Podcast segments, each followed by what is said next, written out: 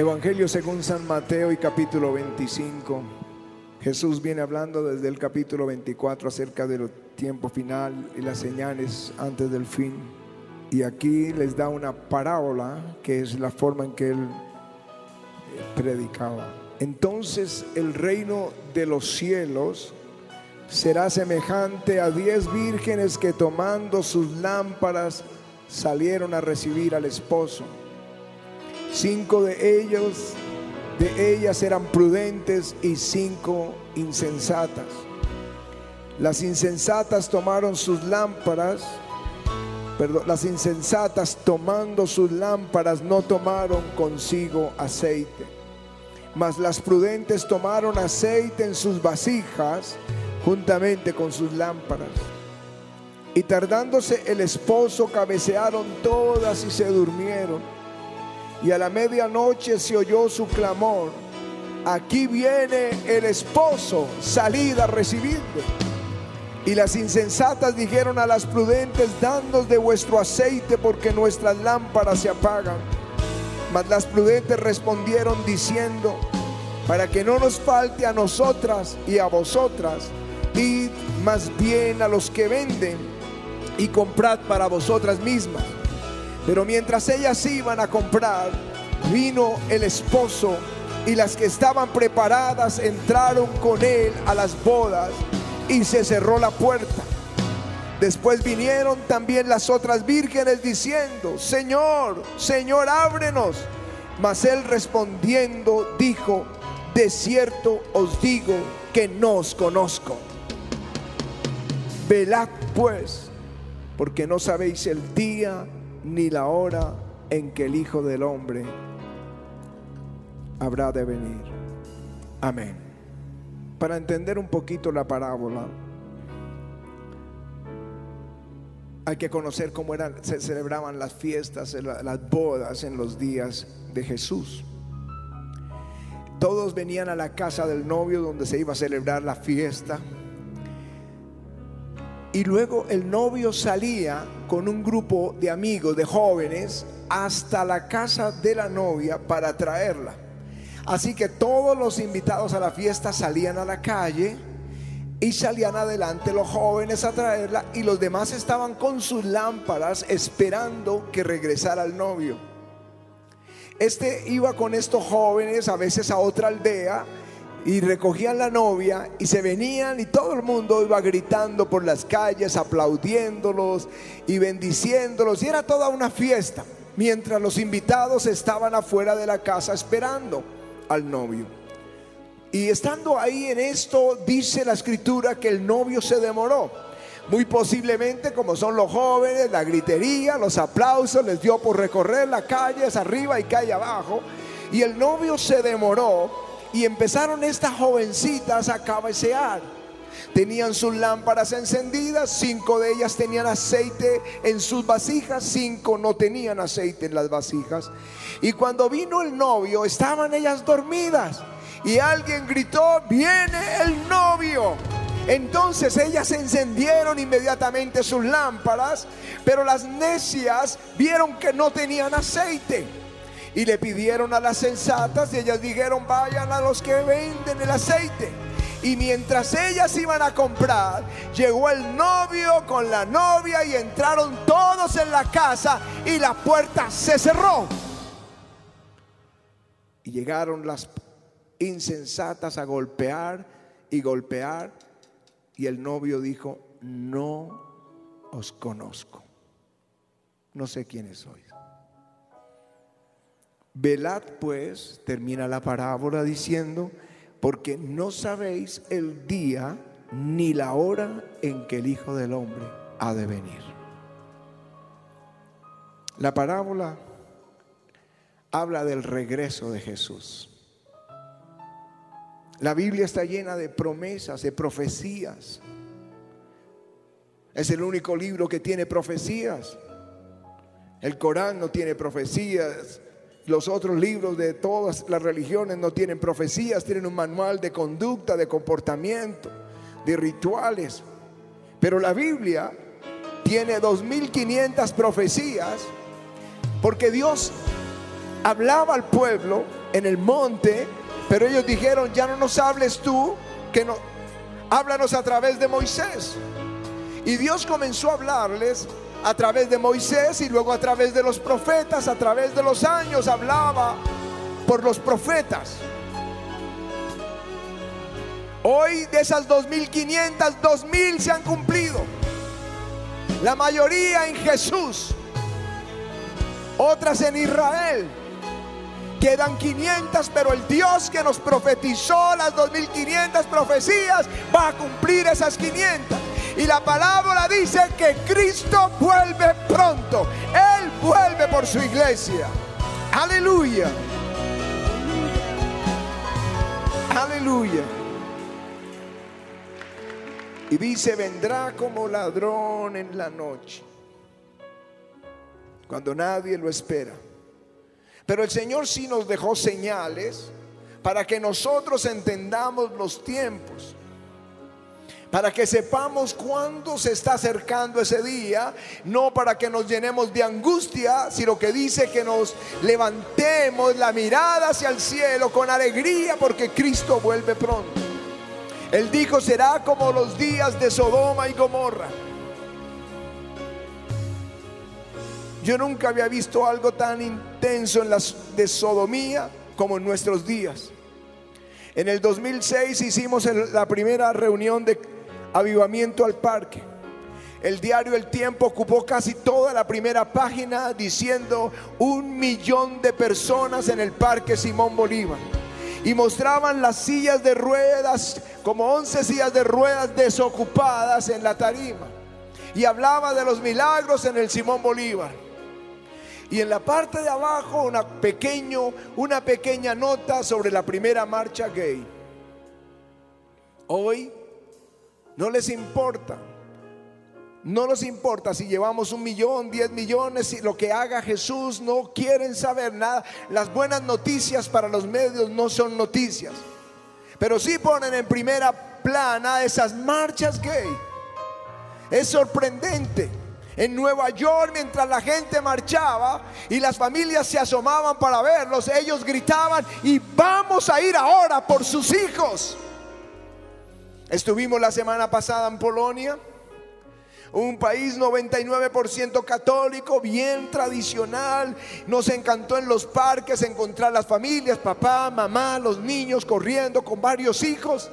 Pero el último día una marcha de un millón de polacos reclamando que el país se volviera progresista. No saben lo que están pidiendo. Su propia destrucción, las de sus familias. Pero el Señor lo profetizó, será como los días de Sodoma y Gomorra. Será como en los días de Noé, la maldad aumentará. Los hijos aborrecerán a los padres. Hoy hablamos de feminicidio, tal vez es lo que más está los medios hablando, porque el marido mata a la mujer o el novio a la novia. Pero prepárense porque se va a hablar de parricidio. Vamos a oír que los hijos se levantan contra los padres y los matarán. Esos son señales de ese tiempo final. Terremotos, alborotos, guerras y rumores de guerras, el bramido del mar y de las olas. El temor de la gente por esto, el calentamiento global. El apóstol Pedro dice que será destruido por fuego la tierra.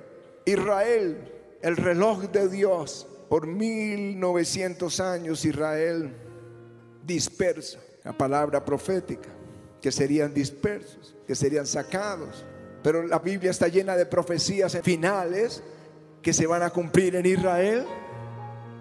Pero nadie podía entender, los teólogos no podían entender cuándo se iba a cumplir, cómo se iba a hacer si Israel no tenía nación. Había dificultades para entender, para interpretar la profecía bíblica.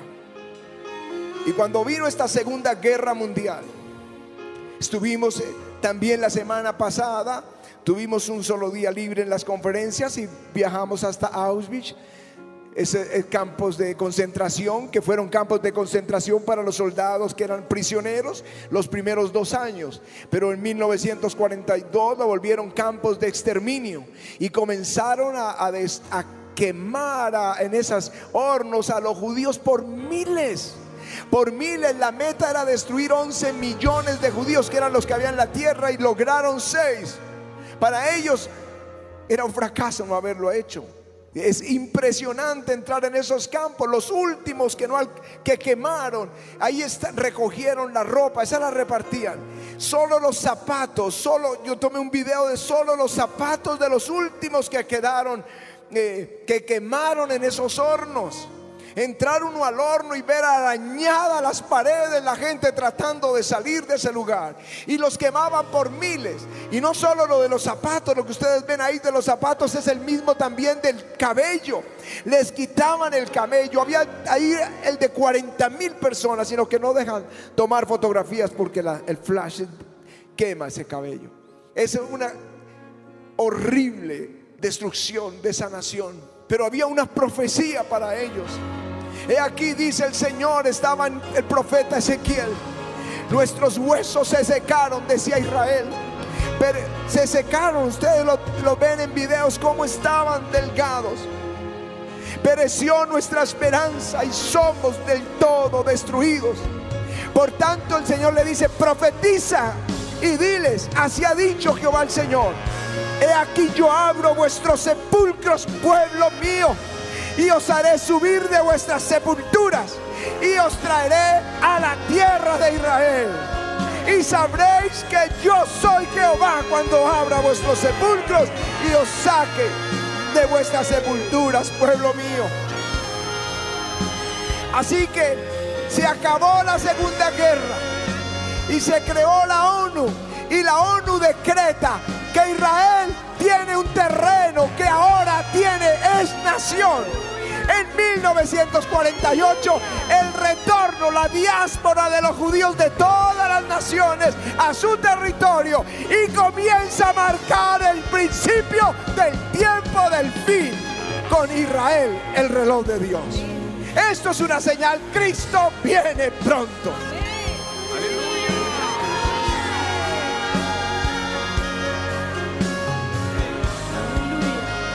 ¿Saben que Dios hace cosas con la iglesia cuando hace cosas con Israel? En 1948, cuando regresan, ellos están regresando y están haciendo el movimiento eh, de sanidad.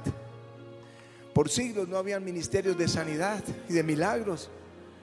Pero en 1948 nacen ministerios como el de Oral Roberts, Catherine Kuhlman y otros ministerios de sanidad, que ahora se me escapan los nombres, que, que empezaron las grandes cruzadas en gigantescas carpas, auditorios como estos, llenos de gente buscando a Jesús. En 1967, la guerra de los seis días, nace el movimiento carismático que tocó el mundo entero la iglesia pentecostal, la iglesia eh, tradicional, la iglesia católica, todo el movimiento carismático tocó a todos los que aman a Jesús. En el 73, la guerra del Yom Kippur, nace la estación de televisión TVN que eh, empieza a, conquistar el mundo entero, el Evangelio por todo Estados Unidos, toda Europa. Eh, Asia, llegaba a Israel, uno podía ver, puede ver en Israel, TVN, gente predicando de Jesús. Ahora ayer fueron atacados, comenzando una próxima guerra, pero el presidente, el primer ministro, anunció la semana pasada o antepasada en la ONU que están a punto de firmar la paz con todo el mundo árabe. Mis hermanos, Cristo vuelve pronto. Las señales bíblicas están empezando a darse muy sólidas. Y el llamamiento de Jesús es que nuestras lámparas estén encendidas. Que cuando Él venga, cuando se diga viene el novio, nosotros la iglesia tengamos la lámpara encendida. La lámpara encendida, pasión por Jesús, despiertos, listos para recibirlo. Aleluya. Saben que debíamos estar todo el tiempo listos porque Él dijo, vendrá como ladrón en la noche cuando nadie lo está esperando. Pero tenemos todas estas señales para entender los tiempos. Estar listo es, yo pienso que personas como David son un ejemplo para nosotros. Porque David recibe la unción como tú y yo recibimos a Jesús y luego el Espíritu Santo vino a nosotros. Y, la historia de David es de alguien apasionado por Dios. No solamente un guerrero, no solamente el rey de Israel, sino alguien que ama y amaba la gloria de Dios. Y tú lo puedes leer en los salmos. Su pasión por Dios la llama estaba encendida. Era un adorador. Ciertamente probado, perseguido, traicionado. Momentos muy difíciles en su vida como momentos muy gloriosos. Pero al final de su vida, la escritura dice, y las, estas son las últimas palabras de David. Dijo David, dijo de Isaí, Dios dijo aquel varón que fue levantado en alto, el ungido del Dios de Jacob, el dulce cantor de Israel.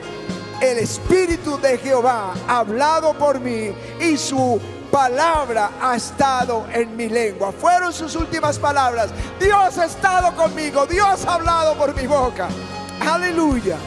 Eso es tener una lámpara encendida hasta el final. Eliseo Puedo ponerle muchos testimonios, Elías, Moisés, los hombres de Dios, Abraham, Eliseo recibe la unción ahí en el Jordán, la unción que estaba sobre Elías vino sobre Eliseo, el Espíritu Santo que estaba sobre Elías vino sobre Eliseo y comienza su ministerio, la gente reconoce que Dios está con él, los profetas lo reconocen, se multiplican, hay un avivamiento. La Biblia dice que creció tanto este, los hijos de los profetas que la ciudad quedó pequeña. La tsunamita recibe ese milagro de, Eliseo y sabe que es un hombre de Dios. El rey de Israel cuenta los testimonios eh, de Eliseo. Eh, el Naamán el sirio eh, cuenta el testimonio de la sanidad de su lepra. El rey de Siria tenía temor de, de Eliseo y hasta el final era un hombre de Dios. Cuando se estaba muriendo en su lecho de muerte, vino el rey de Israel a rogarle, Padre mío, carros de Israel. Y él pide oración porque los sirios los están afligiendo. Y él le dice, toma las flechas, toma el arco, abre la ventana, lanza una flecha y la lanza y profetiza, saeta, flecha de Jehová sobre los sirios. Y le dice, ahora toma las flechas y golpea la tierra. Y él golpea una y dos y tres veces. Y el profeta se enoja le dice, si hubieras golpeado cinco o seis, hubieras acabado a los sirios. Pero porque lo hiciste tres veces, tres veces, Dios te dará victoria. Y muere el profeta. Eso es ir hasta el final. Aún un año después, entraron unas bandas armadas como las que entraron anoche a Israel. Entraron atacando a Israel y un muerto. Y cuando vieron las bandas, soltaron el muerto y salieron corriendo, pero el muerto cayó sobre los huesos de Eliseo un año después. Y cuando tocó los huesos de Eliseo, el muerto se levantó resucitado.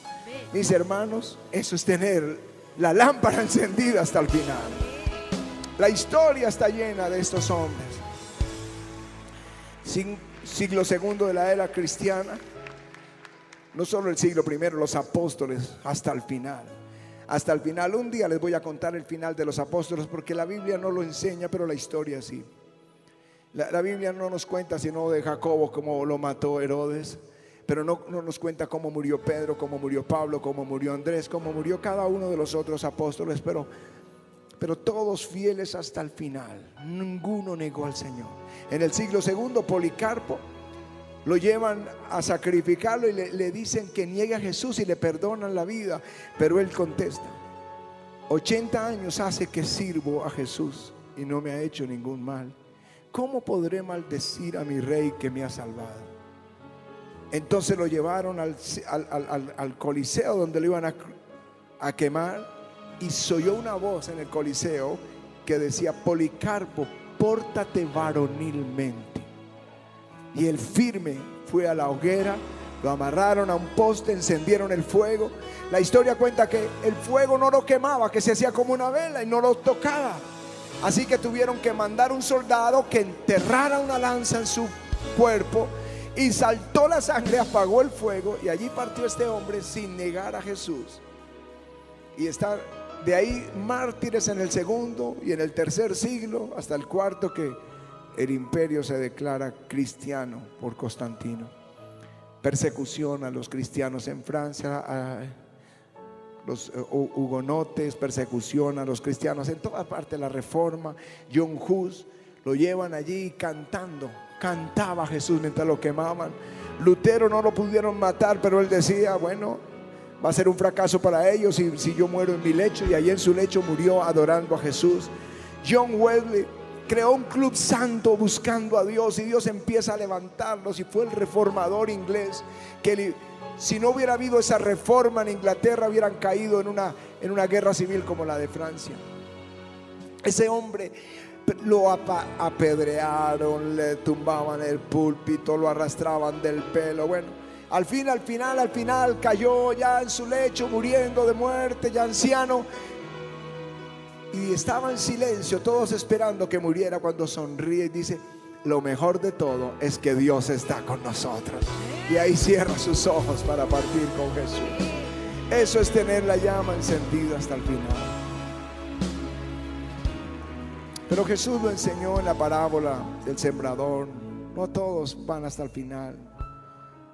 Smith Wigglesworth, un líder pentecostal del siglo, principios del siglo XX, decía, muchos encienden un fuego en el corazón, pero pocos permanecen encendidos.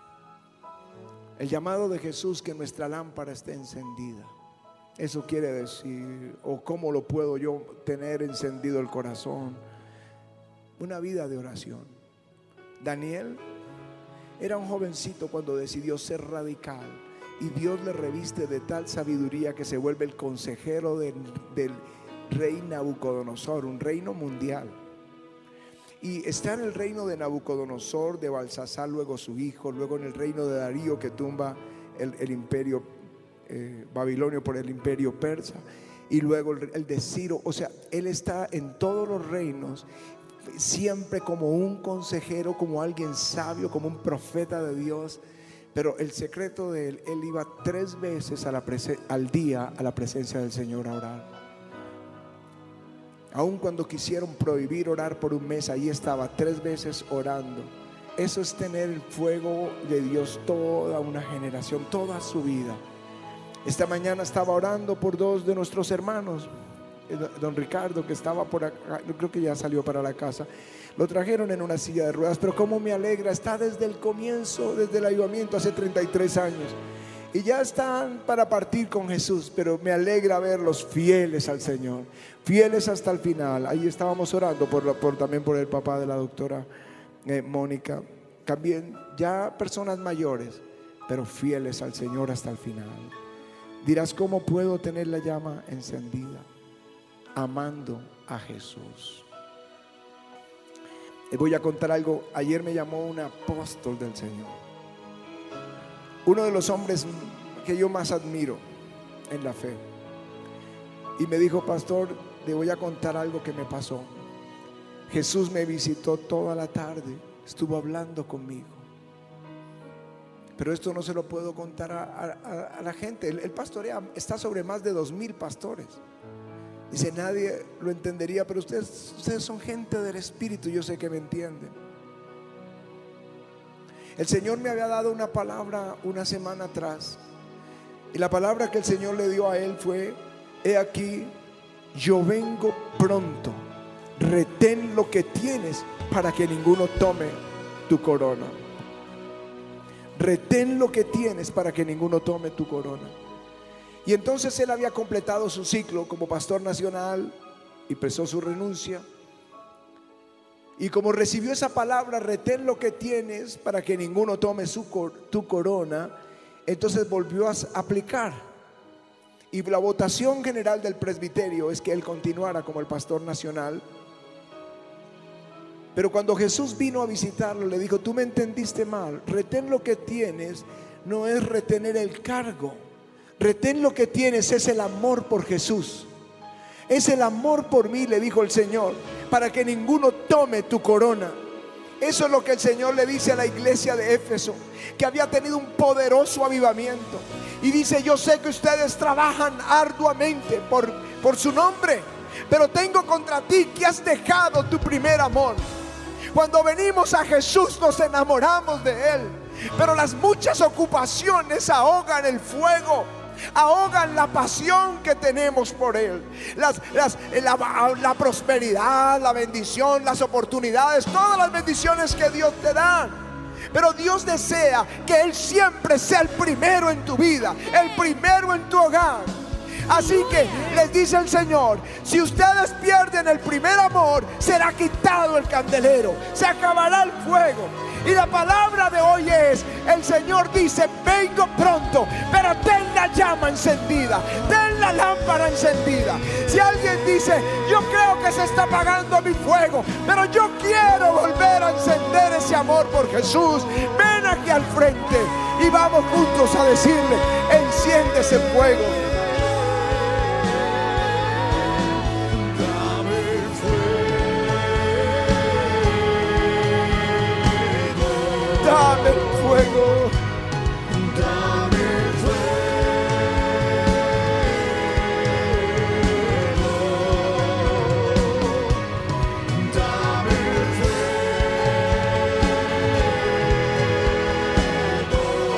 Cuando Él regrese, que tu, llam, tu lámpara esté encendida.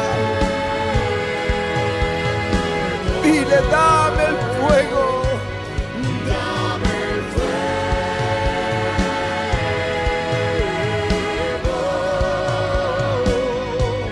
favor, Mauricio. Eh, alguien del ministerio, quítame a las personas que están ahí.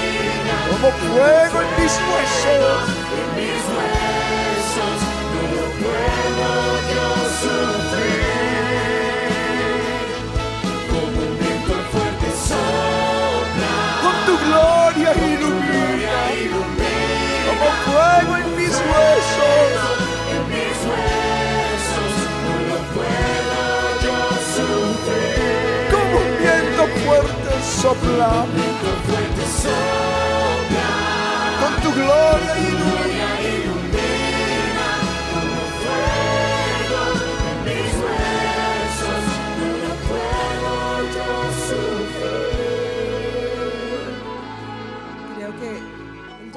Señor esta mañana es a que volvamos a ese primer amor. Que recuerdes cuando te enamoraste de Él. Que recuerdes cuando viniste a Él. Que no querías despegarte un momento y te parecía cortico el tiempo que pasabas con Él. Solamente, por favor, por aquí hay una hermana gritando, ¿podría hacer silencio? Gracias. Y tengo que decirte que de lo que está el Señor llamándonos, de lo que la exhortación de esta mañana es a no perder lo que tenemos. Y lo que tenemos no es la casa, no es el carro, no es el trabajo, pero es la presencia de Dios en nosotros. No dejes que nada ni nadie te haga desviar del camino. Pídele al Espíritu Santo que Él revise, que te ayude a revisar las cosas que ocupan tu corazón lo primero en lo que tú piensas cuando te despiertas y en lo último que piensas cuando te despiertas, ese es tu Dios. Si es el Señor, amén. Pero si es la tecnología, el novio, el trabajo, ese es tu Dios. Pero no permitas que nadie le quite el lugar que le pertenece al Señor. Esta es una iglesia reconocida por ser adoradora. Es una iglesia de fe. Es una iglesia preciosa. Es una iglesia apasionada por Jesús. Tú, a, a ti te, te- el otro día tuviste un encuentro con un señor que estaban haciendo un simulacro de, de incendio. A mí me encantaría que se los compartieras. El, el- el- este fue un, un escolta que te contó la experiencia que tuvo un primo, pero también un sobrino. Sí. Bueno, voy a contar solo la del sobrino. La del sobrino. Sext- Como ya alguien también tuvo la- que tuvo aquí el accidente con la moto, contó cómo vio a alguien de blanco. Bueno, este también se accidentó con la moto y se estaba muriendo, pero dice que entró Jesús a su habitación y comenzó a hablarle. Y el Señor le dijo, vengo pronto y mi iglesia está dormida. Él, él también me lo contó antier. Está, el, antier cuando hubo un simulacro en toda la ciudad. Y, entonces to- tocó salir de- del edificio y estábamos ahí. Entonces vino uno de una escolta y se acercó y me dijo, pastor, escúcheme, yo sé que usted me puede escuchar lo que, lo que le pasó a mi sobrino. Él, nos contó y él nos contó llorando, dijo, se había partido el brazo, las piernas, bueno, estaba grave, pero Jesús entró y comenzó a hablar con él y le dijo esto, vengo pronto, pero mi iglesia está dormida y comenzó a hablar con él. O sea, Jesús empieza a hacer empieza a manifestarse a unos y a otros diciendo, vengo pronto. Yo creo que es tiempo de que la iglesia esté despierta, enamorada de Jesús, porque Cristo viene pronto. Este no era un joven cristiano apasionado, pero era, sí era de descendencia De descendencia de creyentes. Creo que el Señor nos está mandando avisos por todas partes. Y también creo que será tiempo en que la iglesia tendrá sueños y visiones. Y lo más importante no es que vengan esas señales, pero lo más importante es que nosotros en nuestra responsabilidad como sus pastores es que se aliste el corazón, que podamos estar juntos en esa gran cena. No nos importa si el mensaje que estamos dando desde aquí no le gusta a algunos y no quieren volver, que no vuelvan. Pero Dios no nos llamó a ser amigos y a darnos palmaditas aquí en, los hombros. Dios nos llamó para que la iglesia sepa que son tiempos finales, nos llamó para anunciar su verdad, nos llamó para que este evangelio sea esparcido sobre toda la tierra, nos llamó y nos ha responsabilizado a cada uno de nosotros. Como lo dijo Ricardo esta mañana, seríamos como perros mudos si no les anunciáramos las cosas que están por venir. Creo que es una mañana de levantar las manos y decirle, Señor Jesús, es tu exhortación, es tu palabra. Y yo te pido, Señor, limpia mi corazón, pídeselo a Jesús. Y si te has alejado de Él, dile, Señor, por favor, perdóname, limpia mi corazón.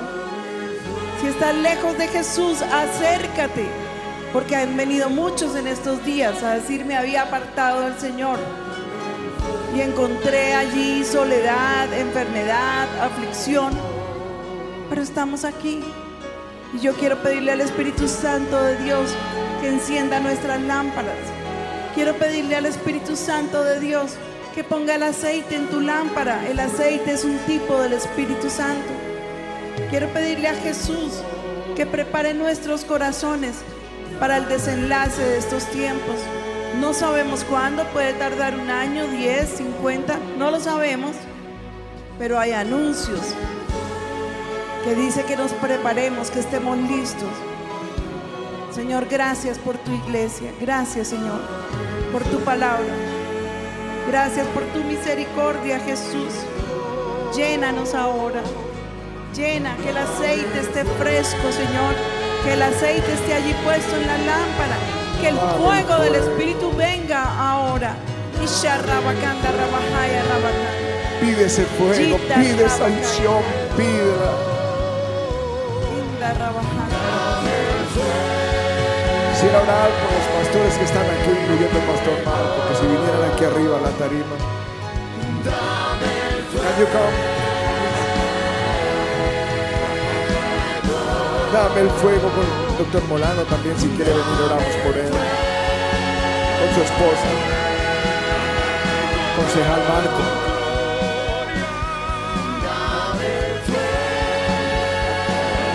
Vamos, pide esta unción, dame el fuego.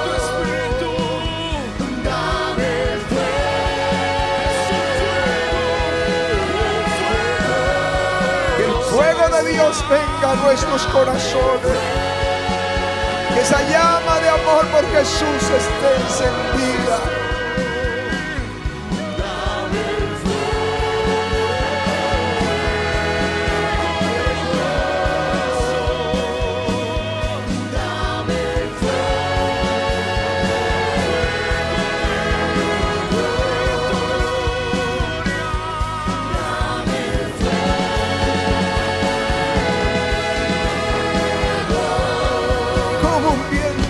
Fuerte.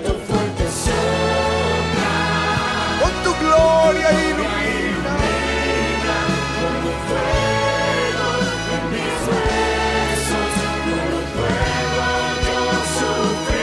Como un viento fuerte sopla. Con tu gloria ilumina. Como fuego en mis huesos.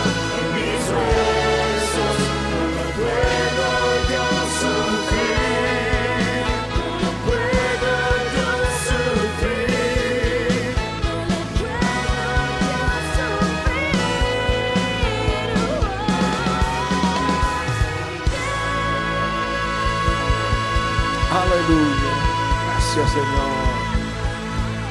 Dale ese aplauso al Señor.